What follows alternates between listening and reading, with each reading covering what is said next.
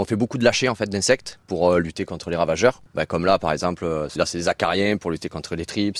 Là le petit truc, le petit sachet qu'on voit. On lâche des aphidus aussi pour lutter contre le puceron. Euh, on a lâché quoi cette année? Une espèce de bestiole chelou, je pourrais pas dire le nom. C'est son nom qui est compliqué. ouais ouais ouais là si- sinon le nom du, du produit c'est Cryptobugel.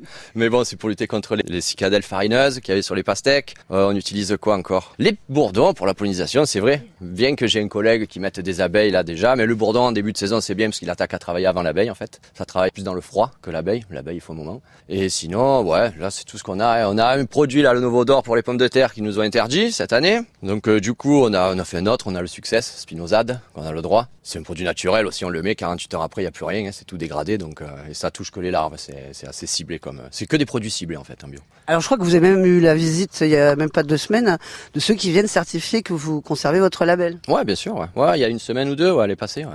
Et qu'est-ce qu'ils regardent en dehors de bon la non-utilisation des produits Voilà, chimiques ça. euh, Et sinon, il regarde les graines. Si on va bien chez le grainetier, si on prend bien des graines bio, parce qu'il faut que toute la filière soit bio en fait. Du coup, ils regardent. euh, elles font pas de prélèvement, mais bon, s'ils ont vraiment des soupçons, ils font des prélèvements. Bon là, ils peuvent y aller faire des prélèvements, il y a pas de souci. Et sinon, ils vérifient quoi encore?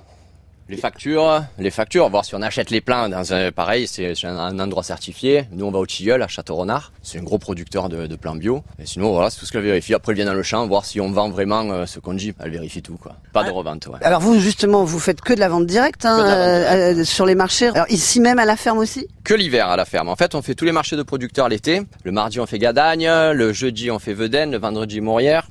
Le samedi, Lotor. Ça, c'est un marché forain. Et on a une épicerie ou deux qui viennent dans la semaine aussi. Et sinon, l'hiver, vu que les marchés de producteurs, ils s'arrêtent vers le mois d'octobre, l'hiver, on, on ouvre la cabane, en fait, pour que tous ces gens du marché de producteurs ils puissent continuer à venir, euh, pour fidéliser la clientèle, en fait, qu'ils puissent continuer à venir s'approvisionner chez nous, même en hiver, malgré qu'il n'y ait pas les marchés de producteurs. Alors vous avez absolument tout ce qui constitue une bonne ratatouille. Hein.